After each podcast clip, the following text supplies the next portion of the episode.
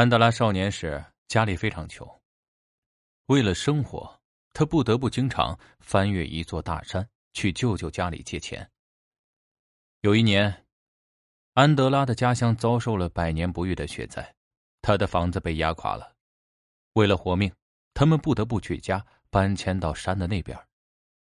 半路上，他不小心掉队了，后来他得以与叔叔同行。在暴风雪肆虐的环境下，要穿越海拔三千米的大山是相当危险的事儿。冰冷的雪峰像刀一样刺割着他们。更要命的是，地面已经结冰，很多人都不幸的滑下了悬崖。安德拉小心的向前走着，他不敢看两边深不可测的崖底。在经过一段相当平坦的路面时，他看到很多人，都围在一起休息。叔叔对他说：“我们不能停下，趁着天色没有黑，我们得赶紧穿过大山。”安德拉继续向前走，为了不被滑下去，他弄了根准备好的绳子，一头握在叔叔那头，一头在他这头。穿过一座树林时，他看见一个小伙子倒在地上。奄奄一息了。安德拉不忍心丢下他，就把绳子捆在自己的身上，手脚并用的朝前爬。中午，安德拉给小伙子喂了一块面包后，小伙子的体力逐渐恢复了。他问安德拉：“到了吗？”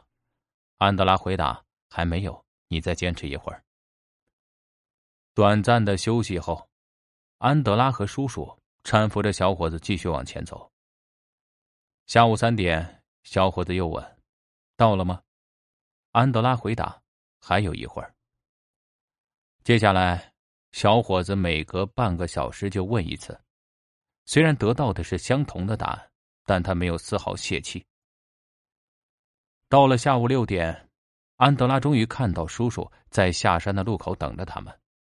这个时候，暴风雪已经明显弱了。他兴奋的告诉小伙子：“到了。”终于到了，小伙子大叫了一声，然后趴在了地上。安德拉以为他是在休息，后来才发现他早就没了呼吸。叔叔遗憾的告诉他，因为没了包袱，他的生命也像散沙一般走到了尽头。这件事儿对安德拉触动很大。在成立他的报业王国之后，他经常对员工说的一句话就是。人生中最怕的并不是死亡，而是怕没有包袱，因为只有包袱才会令你的生命不停步。好了，今天的分享就这么多，晚安，好梦。